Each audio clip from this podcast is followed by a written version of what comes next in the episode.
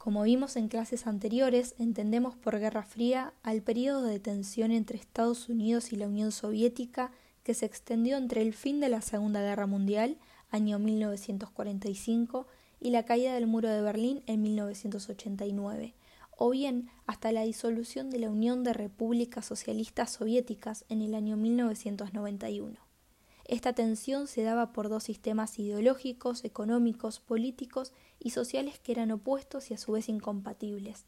El capitalismo sostenido por Estados Unidos y el comunismo sostenido por la Unión Soviética. La posesión de armas nucleares por ambas partes y la destrucción que podría provocar un enfrentamiento abierto entre ellos hicieron que su estrategia virase hacia la contención y se valieran de países satélite y zonas de influencia para contraponer sus diferencias, siempre al borde de un gran estallido que nunca ocurrió.